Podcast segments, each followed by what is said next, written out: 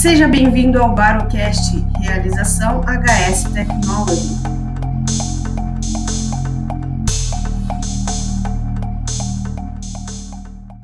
Olá, pessoal, seja bem-vindo a mais um Barocast, o seu podcast que fala sobre baropodometria.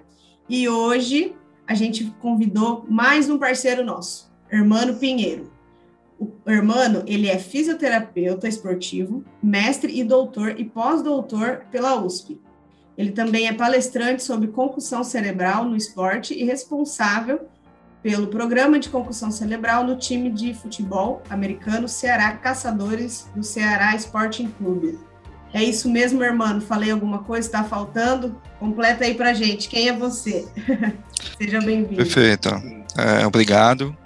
É, eu agradeço o convite e a oportunidade para a gente falar brevemente sobre esse tipo de lesão esportiva, que é a concussão cerebral, que é uma lesão que é pouco conhecida por muitos profissionais, pouco conhecida no aspecto que a gente fala é, das suas é, questões relacionadas à avaliação, identificação, é, recursos mais apropriados para avaliar esse tipo de lesão e conduzir o atleta através da reabilitação com vista ao retorno ao esporte. Então, é uma lesão muito negligenciada e cada cenário esportivo é, tem uma discussão específica sobre os porquês dela ser uma lesão é, negligenciada.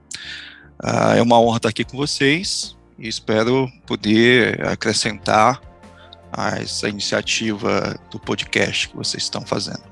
Legal, obrigada, gente. É uma honra para a gente receber você aqui.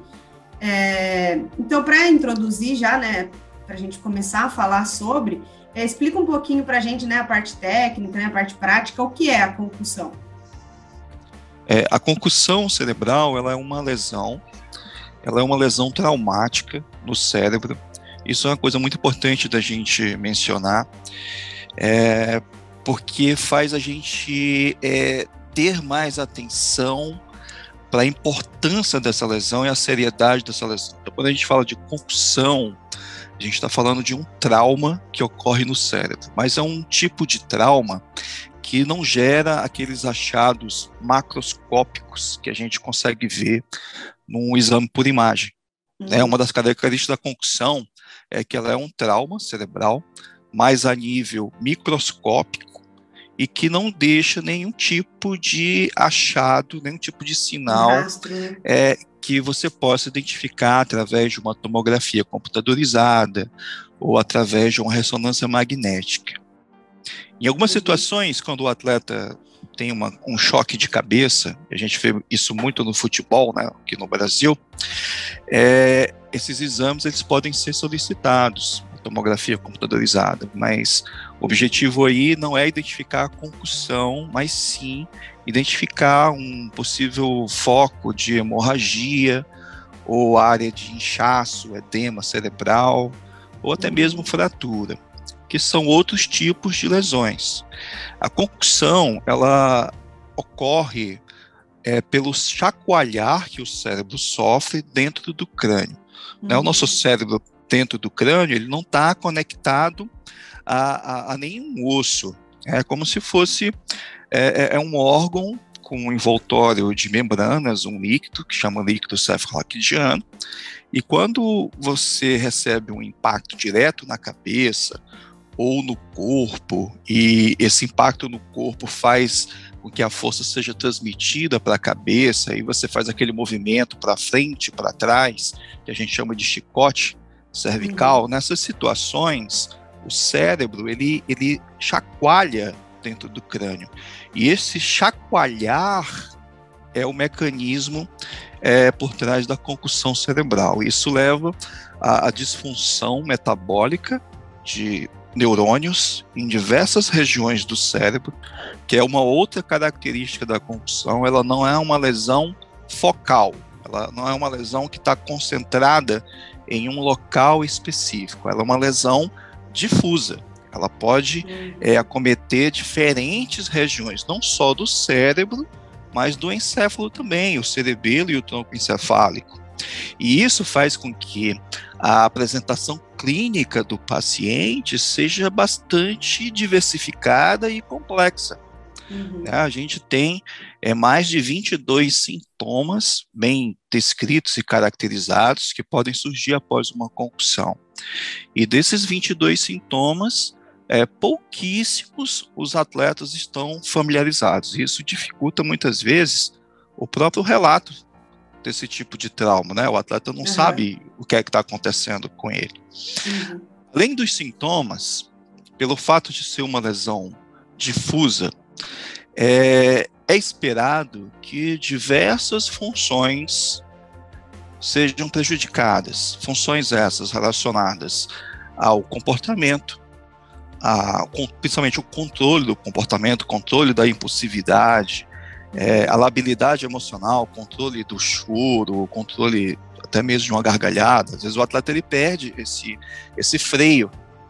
É? Uhum. É, tem atleta, tem atleta que depois do trauma tem crise de choro porque não consegue segurar né, a, a, uhum. emoção. Não tem esse freio que, que as pessoas saudáveis possuem para segurar. Né? Você está com vontade de chorar, mas você consegue segurar.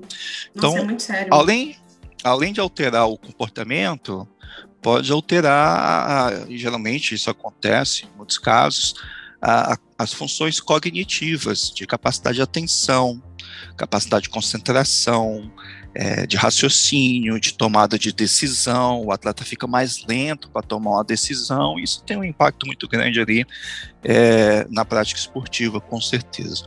Além dessas alterações, as alterações do controle motor, da coordenação motora e do equilíbrio, também elas estão presentes em muitos casos, uhum. assim como as alterações nas funções é, oculomotora e visual. Então, um paciente com concussão, ele é um paciente é, complexo. Ele exige uma avaliação detalhada, é, profunda, minuciosa, de diversos aspectos funcionais, né, tanto relacionados à cognição, ao comportamento, mudanças de comportamento, ao controle motor, e aí envolve a, a capacidade de, de equilíbrio, né, equilíbrio estático, equilíbrio dinâmico, uh, e as funções é, oculomotora e vestibular. Uhum. É, é, um tipo de lesão diferente da contusão, né? A gente ouve uhum. muito esse termo contusão no esporte. Uhum. Contusão é uma lesão, é, a gente vê bastante na coxa, é, em outro tipo de, de local onde tem músculo. Então, é uma lesão traumática que ocorre por um choque direto que causa um trauma naquele local. Então, a característica uhum. da contusão é que é uma lesão local. Isso pode acontecer no cérebro. Quando o cérebro se choca com as paredes do crânio, é, é possível que surja uma contusão na região mais superficial daquele local uhum. que teve o hum, choque. Entendi. Mas isso não é, isso não é uma concussão. A concussão, ah, ela, é, ela é difusa. Ela é específica. Né? Ela é microscópica, ela não gera nenhum tipo de alteração que você possa ver numa tomografia ou numa ressonância magnética, diferentemente da contusão. Uhum. Entendi. Ah, então, essa é uma diferença importante.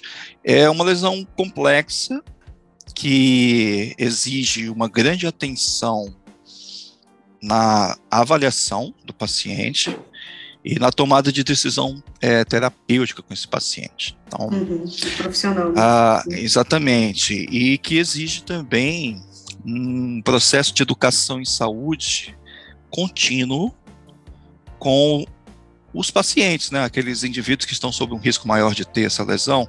E a gente fala muito do esporte, esporte de contato, os uhum. esportes de combate.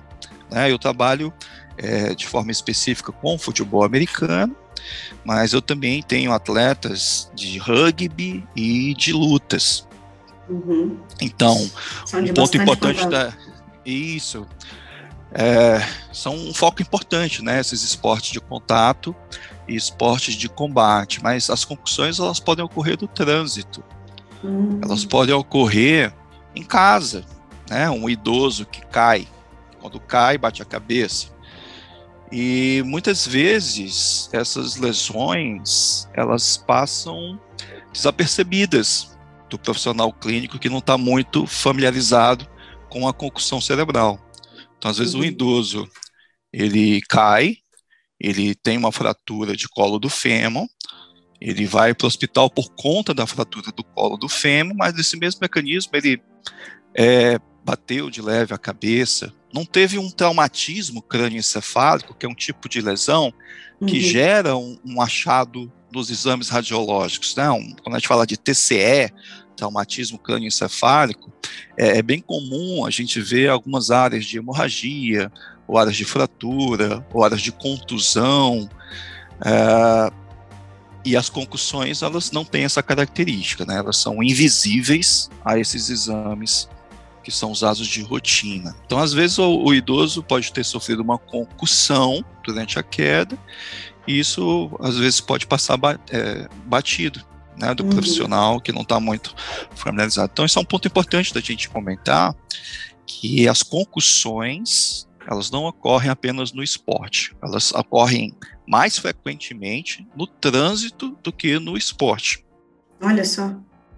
Né, criança também, criança uhum é comum a gente ver eh, quedas em criança, né, da brincadeira mesmo, da fase Sim. ali da infância, brincando com os coleguinhas, caem, batem a cabeça, andando de bicicleta, caem, bate a cabeça. Então são situações onde as concussões cerebrais podem é, ocorrer também. Beleza. É, e, irmão, assim, é, existe um, um, protocolo, né, para analisar, né, se houve ou não uma conclusão. No, no, não existe algo assim? E também quais são os riscos, né? E qual a importância dessa avaliação desse protocolo? Isso, existem. Existem muitos protocolos de, de abordagem da concussão. Né? Eles são muito difundidos nessa questão é, de ser um protocolo de avaliação, mas quando a gente fala de protocolo de concussão, e a gente pode citar o futebol americano profissional tem um, né? a NFL tem um, a NBA tem outro, a FIFA tem o dela. Então, cada cenário no esporte ele tem protocolos que têm características semelhantes, mas que não são iguais. Isso tem diferenças. Mas o protocolo ele envolve não só a identificação precoce, como será feita a avaliação, por quem será feita a avaliação, o que, é que tem que ser feito no primeiro momento, caso a concussão seja identificada, ou se tem a suspeita que ela está presente, e quais serão os próximos passos, né? Como é que o atleta deve seguir antes de retornar aos treinos e ao esporte. E por quem ele deve ser avaliado antes de ser liberado para voltar para os treinos e para o esporte. Então, o protocolo envolve tudo isso aí.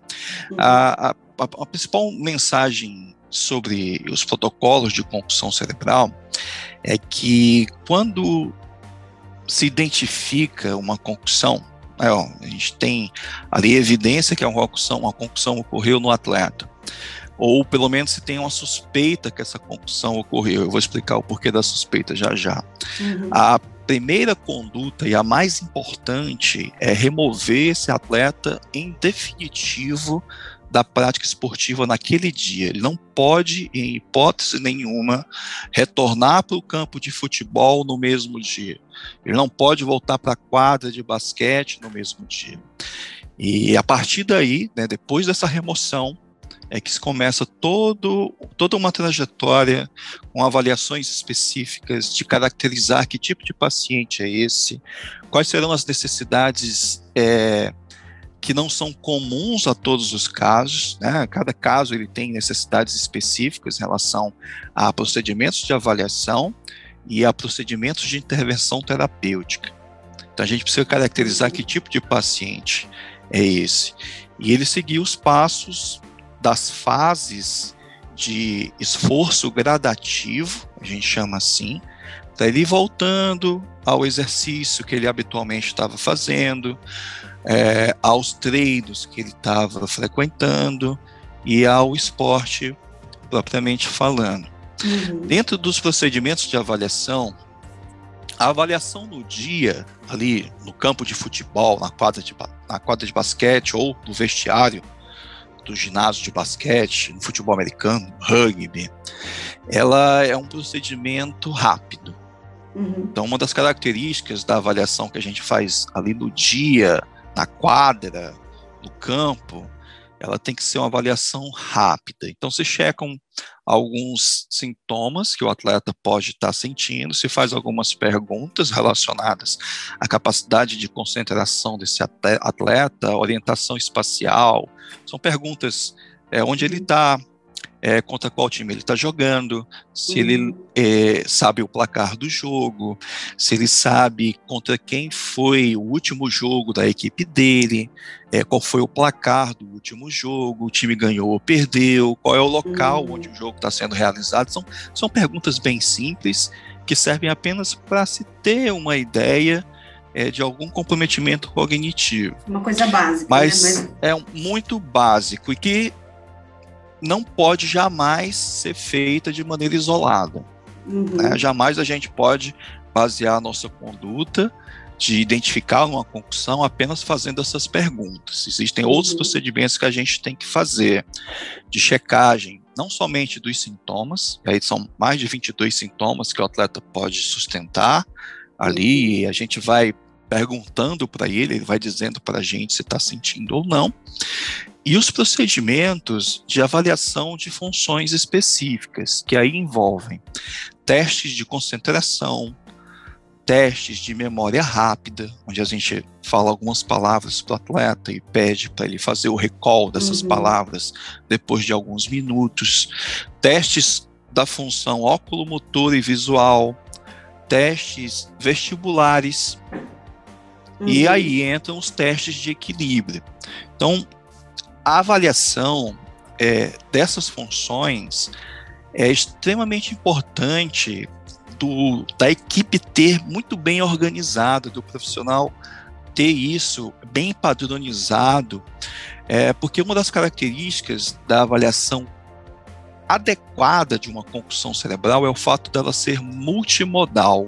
Nunca você pode ficar num parâmetro só. Então a gente é checa assim. função co cognitiva, a gente checa função óculo-motor e visual, a gente checa função vestibular, a gente checa é, funções relacionadas ao equilíbrio, à coordenação motora, ao controle motor. E para que isso seja feito, é importante que se tenha tempo para se avaliar aquele atleta ali. Sim. E além de, de ter esse tempo para avaliar o atleta, é muito importante que se tenha daquele atleta um banco de dados dos resultados desses testes, uhum. incluindo os testes que avaliam controle motor e equilíbrio. Uhum. Então, isso é um ponto muito importante. É, é, a abordagem correta na avaliação de uma concussão, ela não se inicia no dia do jogo, no dia da luta onde o trauma ocorreu. Se inicia muito antes tendo pegue aquele atleta e submetido ele a uma bateria de testes para se uhum. ter essa identidade funcional dele, tanto do aspecto cognitivo, do aspecto visual, oculomotor, vestibular e de controle motor e do equilíbrio. Uhum. Então, isso é um ponto muito importante. Existem outras avaliações que serão feitas nos dias seguintes, mas no dia, quando se tem tempo ali para se fazer uma avaliação adequada, é por esse caminho que a avaliação tem que seguir. Agora, quando a gente vai para esportes em específico, a gente tem diferentes cenários. Aí que a gente começa a entender por que existem protocolos diferentes. Cada esporte tem uma necessidade, cada esporte tem os seus conflitos de interesse próprios, então é um ambiente muito complexo de discussão. É, futebol americano, como é hoje, o atleta está sob suspeita de concussão, ele é removido, ele é avaliado numa tenda, que fica do lado do campo, e depois ele vai para o vestiário, e se for necessário, ele vai para o hospital. Uhum. É, na, na NBA, no basquete profissional dos Estados Unidos, como é que é feito? O atleta ele não é avaliado na quadra, ele vai ser avaliado no vestiário. Uhum. E aí, se for dado o ok, ele volta para o jogo. Se não, ele sai do jogo em definitivo. E dependendo do que foi encontrado lá no vestiário, ele pode ir direto para o hospital. Uhum. Como é que é feito no futebol? No futebol, é, há uma discussão muito intensa por conta das necessidades de ter um, um, um cenário mais favorável para avaliação dessa lesão, mas o futebol, como é que é feito hoje ainda? Se tem três minutos para avaliar o atleta. E ainda não se tem, no caso do Brasil, mas isso uhum. a gente espera que logo surja uma substituição, uma substituição especial para se avaliar casos é, de concussão. Isso já é feito na Inglaterra. É, uhum. A Premier League começou a fazer isso agora, em, em, fevereiro, se eu não me engano. E os Estados Unidos vai começar a fazer isso no futebol, né, o soccer. E aqui no Brasil, a perspectiva é que nos próximos meses, é, alguma das nossas competições, Copa do Brasil, Campeonato Brasileiro, comecem a, a gente comece a ver esses casos de substituição temporária para se avaliar a concussão, porque da maneira como se tem hoje, é impossível uhum. fazer uma identificação adequada no futebol com três minutos. Entendi. Beleza. É, e é uma coisa que né, não pode ser negligenciado, né? Precisa ser feito da forma correta, porque é grave, né? E existem vários riscos, né? Como você falou aí, várias coisas que podem é, acometer, né? Se não fizer da forma, da forma correta. Isso, isso é um ponto, isso é um ponto muito importante da gente debater na educação em saúde. Por quê? Porque é uma lesão muito negligenciada. Uhum. É, muitos atletas não sabem nem o que é uma concussão. Nossa. Eles têm choque de cabeça no jogo de futebol, mas eles não sabem bem o que é uma concussão. Alguns ouviram falar, viram um caso de um colega que teve, o médico falou que ele teve, mas ele mesmo não sabe o que é, ele não conhece os sintomas, e se ele não conhece os sintomas, vai ficar muito difícil da gente identificar essa concussão nele se ele for um caso de uma concussão que não gera uma alteração de equilíbrio, por exemplo, uhum. que a gente possa visualizar ali no dia. Um caso uhum. que não tenha perda de consciência ou convulsão, nenhum sinal que a gente chama de sinal evidente, a gente viu o que aconteceu. Então, às vezes o atleta não tem esses sinais evidentes, mas ele tem um sintoma e ele muitas vezes não associa esse sintoma a uma lesão cerebral. Uhum. Às vezes ele ele tem dor de cabeça, ele pode ter dor de cabeça, ele tem uma tontura, náuseas. Eu já tive atletas que a identificação da concussão, e isso eu posso citar muitos casos uhum. que aconteceram comigo, que a identificação da concussão só foi possível por conta do relato dos sintomas, né? Teve um, uma uhum. colisão, bateu capacete, capacete no futebol americano, e aí ficou tonto, sentiu um pouco de náuseas. Para alguns isso parece não ser nada, Uhum. Mas isso, isso é uma evidência importante e que jamais deve ser menosprezada por nenhum profissional de saúde que acompanha atletas de esporte de contato, de colisão ou de luta. Uhum. É, o uhum. atleta reporta para você um sintoma desses e você sabe que houve o que? Impacto recebido direto na cabeça. Né, um choque na cabeça. E isso é, é, imediatamente gera uma suspeita de concussão e a conduta correta é você retirar o atleta para avaliar. Uhum. É, então, essa questão da educação em saúde é muito importante. Né? Uma lesão que a gente tem em muitos lugares, um, uma resistência muito grande para a gente fazer a abordagem adequada né? Porque não se quer que, que tire o atleta do jogo. Uhum. Às, vezes, às vezes é o medalhão do jogo, não pode sair, mas é o que nós, profissionais de saúde, temos que abraçar sempre, e essa mensagem que a gente tem que levar, é que a saúde, ela sempre vem em primeiro lugar. Em primeiro lugar, isso aí. Até mesmo é, é, à frente, né, acima do desempenho. Desempenho é importante. Quem trabalha com atleta sabe que o atleta tem que manter um bom desempenho, ele tem que recuperar o desempenho, mas a saúde em primeiro lugar. Em primeiro lugar, com certeza. É, e, irmão, já entrando um pouquinho agora na área da baropodometria, é, você pode dizer um pouquinho para a gente como o, o baropodômetro, né, a baropodometria, ela pode ajudar nesse protocolo de conclusão? Bom, é, o Consenso Internacional de Concussão no Esporte, ele traz um instrumento que chama SCAT-5, que ele envolve avaliação de vários é, aspectos funcionais, dentre eles que eu citei para você, de, de, concentração, memória. São testes simples uhum. dessas funções, mas que traz também, além do checklist dos 22 sintomas, traz uma avaliação de coordenação motora e uma avaliação de equilíbrio estático. Uhum. É, como, é que você, como é que é feita essa avaliação de equilíbrio? É um teste que é chamado de BES, que é um teste que te escolhe de erros de equilíbrio. Então, é, em termos práticos, como é que ele é feito? O atleta ele fica em três posturas, uma bipodal, outra uhum. unipodal e outra que a gente chama postura em tandem, que é quando ele bota um pé na frente do outro, encostando o calcanhar no hálux do outro pé. Uhum. E o que é que a gente avalia aí? Erros de equilíbrio. Então o atleta está com os olhos fechados, e aí a gente observa se ele abre os olhos, se ele sai do local, se ele é, tira as mãos da cintura, que a gente coloca, dá essa orientação dele colocar as mãos na cintura. Então a gente vai observando os erros de equilíbrio que ele vai cometendo ao longo ali de um período de tempo. Para uhum. cada erro a gente vai dando um ponto. Então no final, aquele atleta que tem um score maior é aquele que cometeu mais erros de equilíbrio.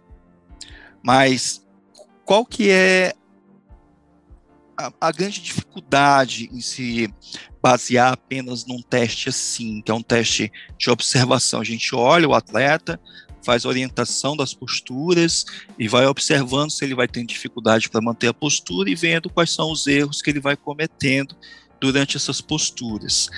Então, é uma avaliação é, visual. Uhum. E o que é que a gente observa na prática?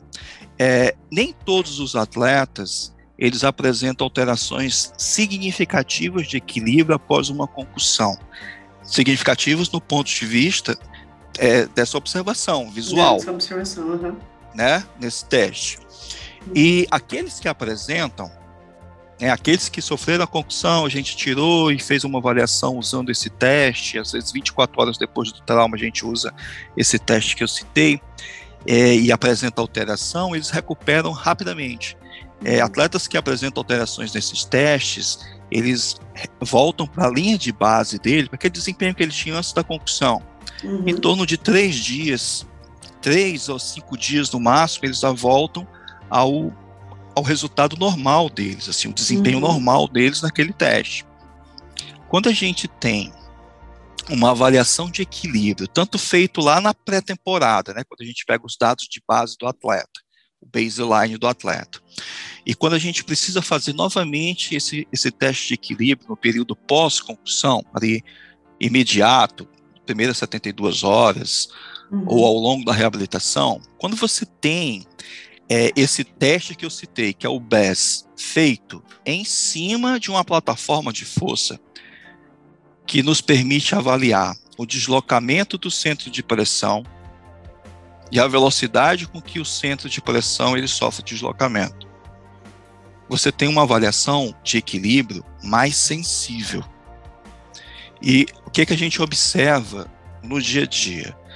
O atleta ele apresenta alteração nesse teste que a gente observa os erros de equilíbrio e recupera em 3 a 5 dias.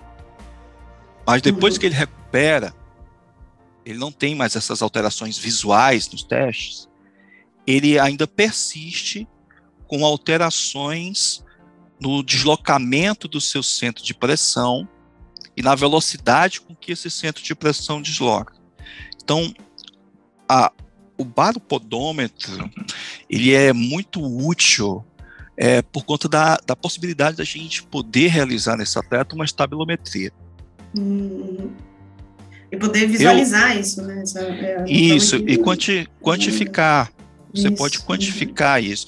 Então, quando você faz um teste de equilíbrio, como esses que são recomendados pelo consenso internacional de concussão no esporte, usando uma plataforma, você dá mais sensibilidade à sua avaliação de equilíbrio. Então, isso é um ponto muito importante, porque o que a gente discute hoje é, na ciência é que tem, existem dois tipos de recuperação do, do atleta que sofreu concussão cerebral. A recuperação clínica, que é quando ele não tem mais sintomas, ele não tem mais sintoma em repouso, ele não tem mais sintoma quando a gente, coloca ele sob um esforço físico, ele não tem mais sintomas quando a gente coloca ele sob um esforço cognitivo maior. Isso é a recuperação clínica. E existe a recuperação funcional, uhum. que é a recuperação desses parâmetros funcionais relacionados ao controle motor, ao equilíbrio, à função cognitiva, à função oculomotor e visual e à função vestibular, por exemplo. Uhum. E quando você tem é uma plataforma para adicionar nas avaliações de controle motor e de equilíbrio desses atletas, você tem um, um, uma possibilidade de fazer um, uma avaliação muito mais sensível e uhum. se ter dados para ter uma tomada de decisão sobre o retorno desse atleta às atividades mais assertiva, mais segura. Uhum. Né? Porque você sabe que ele não tem mais sintomas e também o resultado dele nos testes de equilíbrio retornado ali aos, aos valores é, de quando ele não tinha lesão, aqueles dados que a gente obteve lá na pré-temporada, né? Usando uhum. o, o, teste de equilíbrios sendo feito em cima, no caso do baropodômetro. Podômetro. Uhum. Hermano, é, não tenho palavras para te agradecer. Deu uma super aula aí para gente. Acho que é, falamos de um assunto muito importante, né? Como você disse também, negligenciado, né? Mas é, é legal, é bacana trazer à tona esse, esse assunto para a gente poder debater, discutir também é, disseminar essa informação, né? Acho que isso, isso é, é muito importante. Acho que esse é o principal, essa é a principal mensagem aí que a gente passa do, nesse podcast. É, deixa aí para a galera os seus projetos, os seus cursos, né? Fiquei sabendo aí que tem um curso bacana, a sua rede social aí para as pessoas te seguirem também, saber mais aí do seu trabalho. Isso, eu que agradeço a, a oportunidade para a gente debater esse, esse tema. Aqui em Fortaleza nós temos é um serviço de acompanhamento bastante especializado em concussão cerebral. A gente oferece, oferece para os atletas. E além da adição da baropodometria, né, eu uso o, o equipamento da Baroscan. Uhum. Eu uso o equipamento da Baroscan, mas eu também tenho uma plataforma de força que, que eu uso também, Uh, mas a grande vantagem é, do equipamento da Bariscan é o fato de ser portátil, a gente pode levar para qualquer lugar, isso facilita a gente fazer avaliações uh, no local onde o time está treinando, então todas essas coisas, né? diferentemente da plataforma de força que é pesadona, a gente consegue uhum. mover. Então a gente tem um serviço especializado, onde a gente avalia todas essas características funcionais que eu citei para vocês, é, com testes neurocognitivos computadorizados. Nós usamos é, o teste mais confiável que existe no mundo, que é o IMPACT teste da Universidade de Pittsburgh. A gente avalia função vestibular, oculomotora, é, equilíbrio. A gente tem vários recursos tecnológicos que nós usamos para avaliar a função visual do atleta, função de reatividade motora do atleta, o tempo que ele demora a reagir a estímulos específicos, e combinando todos essas, esses recursos de acordo com a necessidade ali, a demanda funcional que a modalidade esportiva daquele atleta exige. Então a gente tem esse serviço é, altamente especializado aqui de acompanhamento.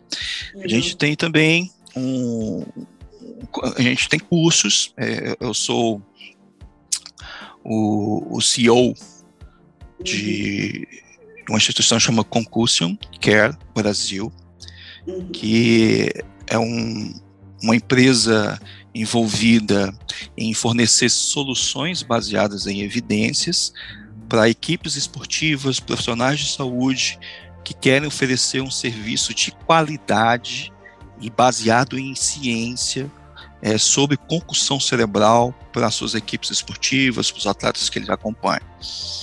E dentro da Concussion Care Brasil nós temos é, formações específicas, né, multidisciplinar em concussão no esporte e específicas para profissões específicas como fisioterapia, é, nutrição, entre outras.